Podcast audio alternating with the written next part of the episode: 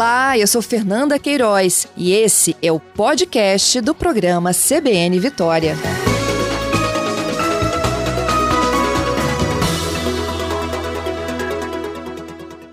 Secretário de Saúde Miguel Paulo, bom dia. Bom dia, agradeço a oportunidade em nome do governador Casagrande, Secretaria de Estado de Saúde, agradeço a oportunidade de estar aqui com todos e conversar com os usuários do SUS principalmente.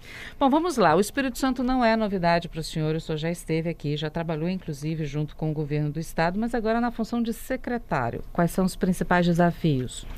Os desafios são gigantes, né? Saúde é algo que sempre uh, faz parte do dia a dia de todos. A gente gostaria de não necessitar uh, de algum tipo de especialidade, mas a gente tem isso na nossa vida. Então, entre os principais desafios, a gente pode citar a questão das cirurgias eletivas né, manter esse volume que o governo do estado já deu uma ênfase em 2022, onde ele planejou fazer 100 mil cirurgias eletivas e entregou para a população 105 mil. Além de tudo, o acesso às consultas especializadas e um pedido do governador Casagrande, que me fez pessoalmente, que é a descentralização e a regionalização da saúde, principalmente com ênfase ao norte do estado. Uhum.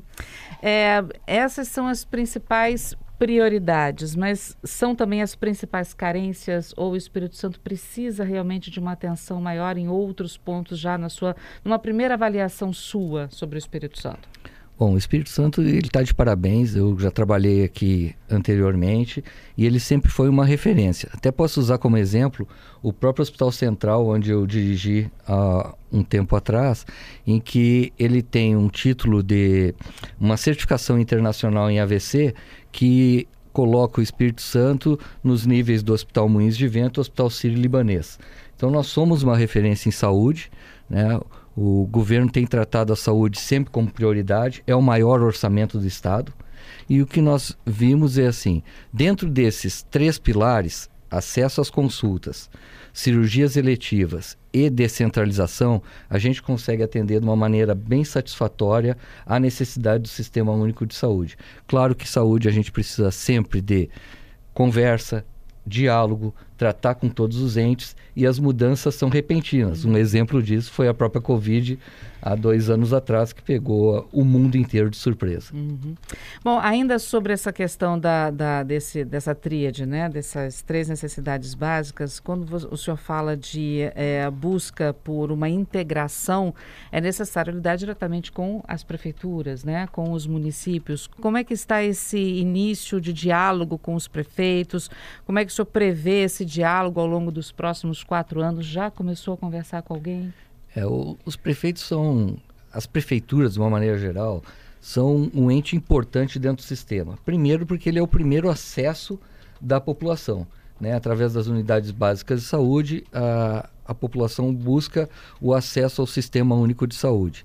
Então, nosso, nosso nossa condução é a do diálogo. Eu conversei atualmente com alguns prefeitos, sim, mas eles têm o, o, o, a representação em seus conselhos, né? O COSEMES tem o, outras situações em que a gente agora, já com reuniões para os próximos dias, a gente vai estreitar esse relacionamento. Uhum.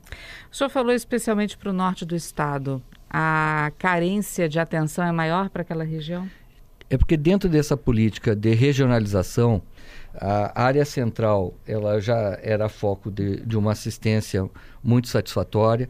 No final do governo anterior, o sul foi bastante uh, intensificado e agora a gente vê que o norte do estado ele necessita dessa atenção para que o usuário não precise se deslocar à Vitória. A ideia é regionalizar, descentralizar e para isso a gente criou algumas micro uh, regiões, né? que a gente chama de micropolos. Então foram, foi dividido o estado em 11 micropolos. Uhum. É, é, bom a gente levar isso em consideração também, essa questão da regionalização, e tentar fazer o nosso ouvinte entender o mapa do Espírito Santo. Para quem não conhece o estado como um todo, o sul tem municípios que são menores e mais próximos uns do, dos outros. Né? O norte são municípios com uma extensão territorial muito maior. Né? Então, deslocamento, às vezes, de um município para outro, dependendo da, da, localização, pode ser no mínimo de uma hora. Né? Então, essa, essa necessidade de atender esse deslocamento dos pacientes que estão no norte do estado também tem que ser uma, uma prioridade. Né? É a prioridade do governador Casagrande, que ele trouxe a mim já nas nossas primeiras conversas. É, Miguel, vamos intensificar essa questão da regionalização. Quanto menos o paciente precisar se deslocar em busca de atendimento e a gente levar uh, atendimento especializado de alta complexidade em polos uh, diversificados, a gente tem menos necessidade de trazer ele à capital. E como é que vai ser isso, secretário? Construção isso... de hospitais, PAs? É, a, a, entrada é pelas unidades básicas de saúde. Uhum. Já tem sido feito uh, a regulação formativa, em que o paciente, quando necessita de uma especialidade, ele é encaminhado já no, no primeiro atendimento. Uh, esse atendimento ele pode ser avaliado como coerente e, e, dado continuidade, ou ele retorna à unidade básica de saúde. O interessante é fazer com que o acesso à saúde seja cada vez mais rápido. Uhum. É, uma, vale ressaltar também, é uma, uma dúvida que muitos dos nossos ouvintes às vezes têm, mas talvez, talvez não seja nem tão dúvida, talvez seja o desespero, secretário. Uma coisa que a gente percebe, é, independente do, uh, do gestor, né? A pessoa se sente mal, ela vai direto numa UPA, por exemplo, aqui se tratando de Grande Vitória. E muitas vezes o caso dela pode ser resolvido numa unidade de saúde, mas nem todas as unidades de saúde estão abertas a todo momento, só algumas específicas. E aí eles vão para um atendimento numa unidade de urgência maior, que é a unidade de pronto atendimento, e acaba ocupando, digamos assim, uma situação que seria mais grave por outra pessoa que está buscando justamente né, a, a UPA por uma, por uma grave gravidade maior. É, faltam também essas, é, essa interação, de, esse entendimento por parte da população de que procure a unidade de saúde básica, procure uma UPA, porque se, se o caminho inicial para fortalecer o atendimento no norte é a unidade de saúde, futuramente vai ter uma UPA por lá, as pessoas vão conseguir entender qual a gravidade, porque também nada impede da pessoa sair do município dela e procurar um hospital em Linhares, por exemplo, que é um hospital de maior porte, ou, ou, ou, ou em São Mateus, né? Então, como é que fica isso também? É, a população, na verdade, ela não tem a obrigação de saber qual o melhor caminho a buscar. Nós uhum. temos a, a, obrigação de, de informar. informar. Então, quando ela já pertence a algum programa das unidades básicas de saúde, isso, essa relação fica muito próxima entre o usuário e o sistema de saúde. A dificuldade são situações de emergência que nem te citasse. Ó, eu estou com uma dor e eu vou buscar o atendimento na UPA. Ao buscar o atendimento na UPA, é feita uma classificação. E essa classificação é feita por um profissional. Então, se existir realmente a necessidade dele ser atendido por brevidade ou num período mais longo, essa classificação permite que isso seja feito. Quanto a procurar um hospital, eu sempre recomendo que o primeiro acesso seja feito em unidades de pronto atendimento. Porque os hospitais uh, se criou essa, eh, esse formato no Brasil de buscar diretamente o atendimento no hospital, mas o hospital ele é para um paciente já referenciado, esse seria o ideal. Então os pronto atendimentos são os melhores lugares em caso de dor ou uhum. um mal súbito. É porque o raciocínio às vezes pode ser esse, né? Eu vou para a unidade de saúde e mandar para o hospital, eu vou direto. E às vezes não necessariamente ele vai precisar ser mandado para o hospital. Na grande maioria das vezes, eu vou te dizer que 99% das vezes ele não é encaminhado ao hospital. O tratamento é feito nas Lá unidades mesmo. de pronto atendimento ou nas unidades básicas de saúde. Então, uh, recorrer ao hospital com este entendimento não, não é uma, uma verdade, tá? Uhum. Porque é a grande maioria que é encaminhada ao hospital numa situação dessas de emergência. É. Agora, o trauma, sim, né? Na questão do trauma, aí procure o é, hospital. Estamos falando de uma situação tipo uma dor, uma febre, alguma coisa que realmente seja um, tratável numa unidade de saúde ou numa UPA, sim. né? É, no, no, caso do norte, a região norte e noroeste do Espírito Santo, vão ter unidades que serão transformadas em UPAs em algum momento, é, de pronto atendimento, é. ou vão ficar só mesmo nas, nas USs? O, o que nós estamos fazendo é a conversa com todos os municípios para ver entender as necessidades. É, como eu falei, a saúde é um sistema, a gente não consegue fazer ela unilateralmente. Uhum. Ela é composta por três uh, responsáveis pelo sistema: governo federal, governo estadual e governo municipal. A grande maioria das portas de entrada elas são feitas pelo governo uh, municipal, pelos os prefeitos. O que a gente pode também esclarecer é que dentro da, da visão de trazer a saúde regionalizada, a gente está ampliando, por exemplo, o número de leitos na maternidade de São Mateus, onde eu vou trazer para a região uma UTI neonatal. E isso deve ser inaugurado nos próximos dias. E isso é uma forma de descentralizar esse paciente que antes tinha que vir mais para o sul do estado. Uhum, entendi. É, outras medidas já foram planejadas também, como essa das, das unidades eh, de pronto, de, perdão, pronto atendimento não, a UTI neonatal no norte do Espírito Santo. Outras medidas já foram planejadas e também já estão prestes a serem liberadas? Sim. Pode dizer para gente? O governador Casagrande fez uma entrega recentemente, agora vai dar continuidade, são 111, 117 unidades básicas de saúde.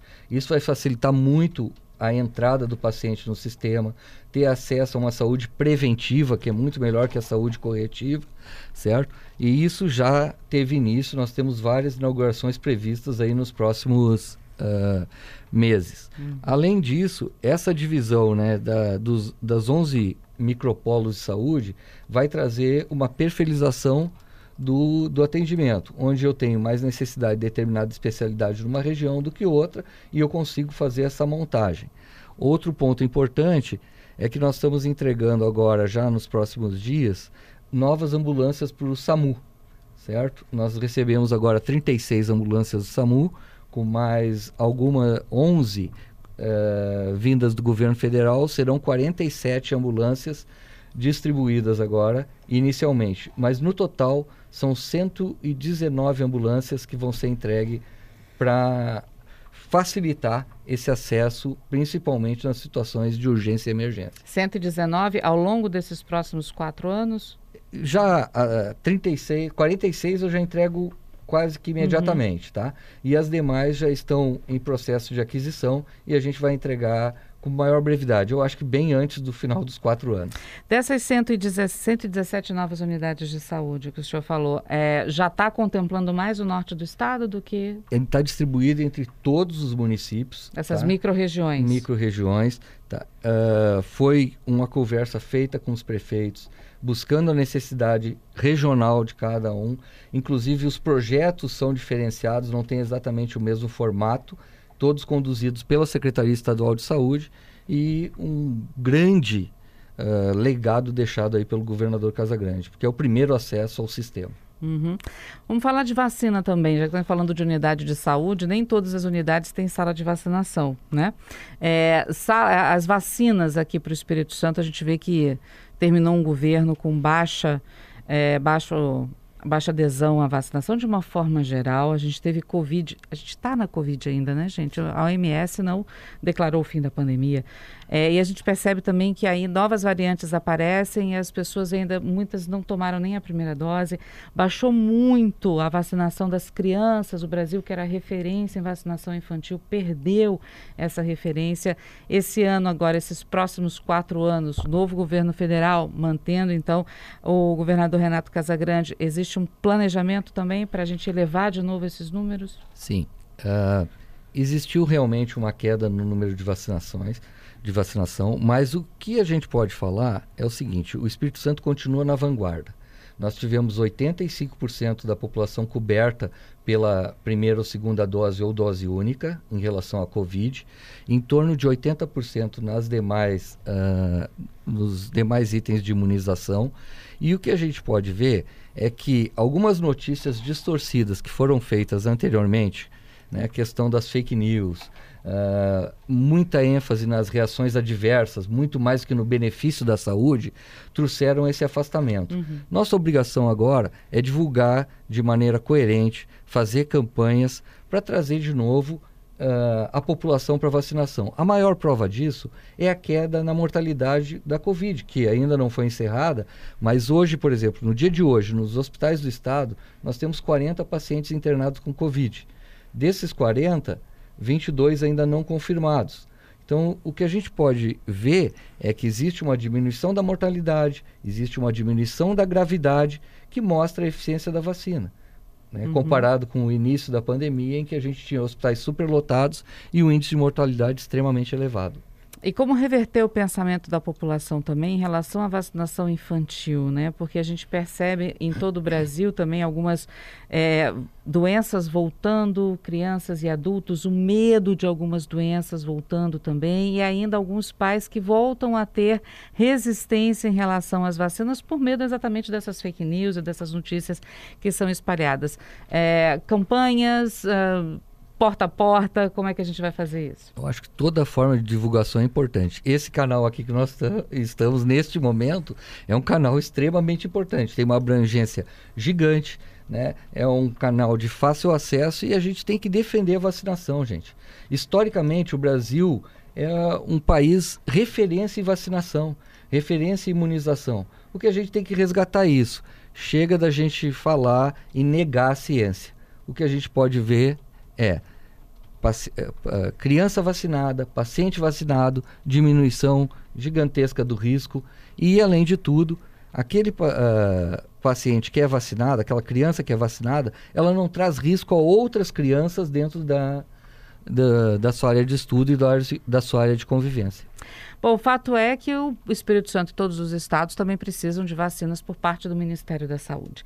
Como, como, já, como já existe algum contato de vocês com o Ministério da Saúde, eu sei que o governador está em Brasília também com várias demandas para o presidente Lula, mas inicialmente, questão de vacinas, compra de vacinas, distribuição de vacinas do Ministério aqui para o Espírito Santo, já tem andamento disso? Sim. Nós temos a seguinte situação: pessoas com 12 anos ou mais, nós temos vacinas disponíveis para quem quiser uh, tomar sua vacina uh, sem nenhum problema. Crianças, da vacina da Covid. Da Covid. Uhum. Crianças com seis meses a até 12 anos, 11, me 11 anos uh, incompleto, 12 anos incompletos, tá? nós temos dificuldade porque o Ministério da Saúde ainda não encaminhou a quantidade necessária de vacinas. Existe uma previsão numa fala ontem do Ministério que até 31 de janeiro deve regularizar esse, essa carga de vacinas, tá? Mas, por enquanto, o que a gente pode dizer é que 12 anos ou mais acesso a todas as, a população e também as demais vacinas nós não estamos em falta. Uhum. As demais vacinas, inclusive as infantis, que são as principais, né, Sim. gente? É, é, necessário sempre levar as crianças para vacinar. Bom, previsto então uma boa relação com o Ministério da Saúde. Sim, eu acho que o, eu sempre digo, né, que o Sistema Único de Saúde, quando ele foi criado, o SUS, ele foi muito inteligente na sua primeira, na sua primeira palavra, sistema. Então não existe como fazer saúde sem relação com o governo federal, sem a boa relação com o governo estadual e com o governo municipal. A grande verdade é que agora a gente tendo um, uma política voltada a essa questão da imunização e vai facilitar também o trabalho dos estados. Uhum. Bom, secretário, a gente pode entender então que isso vai dar meio que uma continuidade ao trabalho que já, assim, já vinha sendo feito por Nésio Fernandes, que agora foi para o Ministério da Saúde também. Sim, eu acho que o, o trabalho conduzido no Estado do Espírito Santo, ele foi referência nacional. Uhum. Nós tivemos uma boa atuação durante a Covid. Nós deixamos um legado de leitos que facilita hoje a minha vida como secretário, tá? apesar das dificuldades e, e, e, da restrição que a gente tem. Sempre existe mais demanda do que a oferta, mas a gente busca adequar isso conforme a gente identifica essas patologias e essas sazonalidades. Agora, o que a gente pode dizer é que o, a condução feita anteriormente, ela foi num bom sentido, se fortaleceu a, a saúde primária. Nós vamos continuar com essa relação boa com os prefeitos e fortalecendo a saúde primária. E dentro da, da condução de aumento de cirurgias eletivas, acesso às consultas especializadas e agora também o, a, de, a descentralização do norte do estado, a gente consegue com isso ter um, uma continuidade, mas também a gente vai fazer um planejamento para os próximos quatro anos e ver o que mais pode ser incrementado em termos de saúde.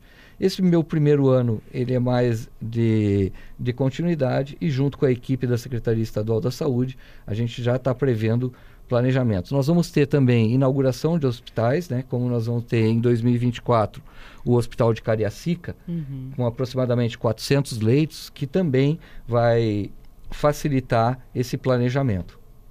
É, é, o senhor falou desse primeiro ano ser um ano de adaptação, né? E de, de conversas.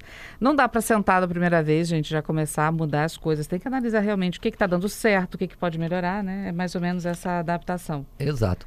Até porque muita coisa deu certo. Então nós uhum. temos que uhum. aproveitar tudo que deu certo. Aquilo que nós tivemos dificuldades, a gente realinha. Um ponto importante que houve uma resolução uh, da do Ministério da Saúde, saiu uma lei federal recente agora, que é a telesaúde. Isso também vai nos auxiliar. A lei saiu dia 27 de dezembro e dia 29 nós já lançamos uma portaria sobre telesaúde que vai facilitar o acesso do usuário também. Já temos participação aqui também, secretário, dos nossos ouvintes. É, um ouvinte pediu para não se identificar, ele disse que a questão da excelência no Hospital Central é, é verdade, viu? É, seus profissionais e procedimentos de ponta salvaram a minha mãe das sequelas de um AVC. É, Legal ouvir isso. Né? Agradeço né? muito ao usuário aí, mas essa é a nossa obrigação. Temos aqui um ouvinte que é doador de sangue. É, nosso ouvinte fiel também, o Giovanni, perguntando e pedindo um hemós no sul do estado. É possível? Existe uma distribuição da captação de sangue né, no, no estado do Espírito Santo. No sul do estado, uh, nós não temos o EMOS, mas existe uma área de captação feita por uma outra instituição. O que a gente apela, até aproveitando aí a fala do, do ouvinte, uhum. é que neste período em que baixam as doações de sangue, que as pessoas se dirijam ao EMOS, contribuam com a gente, porque doar sangue, gente, é salvar vida e salvar de maneira democrática, porque tu não sabe nem a quem tu está salvando. É então a gente aproveita esse momento aí, a fala, tá? Mas o, o sul do estado ele está contemplado em termos de uh, captação de bolsas de sangue, não ainda pelo EMOS, mas já existe. Tá. Esperança de um dia ter um EMOS por lá? Eu acho que nós temos que planejar. tá certo, então. Olha, o Aldeir está aqui pedindo para você olhar com carinho mesmo a questão da fila dos exames. Ele disse que está esperando há dois anos por um exame. É, o que eu peço a ele é que entre em contato com a Secretaria de Saúde, passe o nome dele, a solicitação, nós vamos avaliar com carinho. Não é uma regra aguardar dois anos por, por um exame, mas a gente pode avaliar e ver o, o que, que aconteceu no caso dele. Existem, claro, que patologias mais difíceis de acesso e outras mais fáceis. Então, nós temos mais profissionais médicos, mais portas de entrada em determinadas patologias que outras. Então, o que eu preciso é, se ele puder fazer um contato com assessoria de gabinete lá na secretaria, a gente avalia o caso dele especificamente. Para a gente encerrar, secretário, aquela pergunta assim é, é, curiosa, né? O senhor já foi administrador de, administrador de hospitais, o senhor já trabalhou na administração do SAMU lá em Santa Catarina, inclusive, né? Como é que é ser secretário de saúde no Espírito Santo? O senhor que veio de fora, é, é mais difícil, é desafiador, é, é, mais tranquilo? Como é que é isso? Bom, é, Primeiro, eu não me sinto mais de fora. eu já me sinto capixaba. Esse que é bom, o primeiro que bom. Ponto. Ficamos felizes com é, isso, é importante. Então, tenho um relacionamento, sou casado com uma moça aqui do Espírito Santo, né? Conheci ela aqui. Então, eu me sinto bastante capixaba. Outro ponto é, quando eu estive no, no Hospital Central, a gente já tinha contato com a Secretaria de Saúde, inclusive com os subsecretários que hoje estão na minha pasta, né? Uhum. Então, eu vejo o desafio gigante, Uhum. mas ele é para qualquer secretário de saúde em qualquer estado qualquer do estado Brasil. Brasileiro. Tá? Mas o principal é a gente, além de manter o nível de excelência que o Espírito Santo já tem, com o pedido do governador Casagrande, a gente melhorar não só a, ao acesso, mas também a qualidade de todas as nossas unidades de saúde. Esse é o meu maior desafio. Nós desejamos sorte, viu, secretário? Agradeço muito, agradeço a oportunidade. Fico à disposição sempre que for necessário. Obrigada por atender os nossos ouvintes, por responder as nossas perguntas, as demandas deles. Sucesso para o senhor à frente da Secretaria Estadual de Saúde. E já fica também o nosso convite para o senhor estar sempre conosco aqui na CBN Vitória. Seja sempre bem-vindo. Agradeço. Eu até é, gostaria só de fazer mais um pedido, aproveitando o tempo, tá? Uhum. Só um minuto. É, além da doação de sangue, nós temos um outro item importante que eu vou pedir para os pais conversar com os filhos, que agora no momento de férias existe um aumento dos trotes ao SAMU, tá? Ah, Isso é uma verdade. coisa que prejudica bastante a assistência, tira o tempo do atendimento. Então peço que os pais orientem as escolas e a gente consiga diminuir esse número aí que é expressivo ainda. Olha, fica o apelo, viu, gente? Não só do secretário, mas a gente aqui na CBN endossa isso também, viu? É muito perigoso, é, é, é triste, é triste, é muito triste. As pessoas se preocupam em fazer um atendimento achando que está acontecendo uma coisa real, quando na verdade poderia estar tá atendendo alguém que realmente está precisando de apoio, né, secretário? É isso aí. Obrigada, viu, de novo. Eu que agradeço. Bom dia para o senhor. Bom dia, um abraço a todos.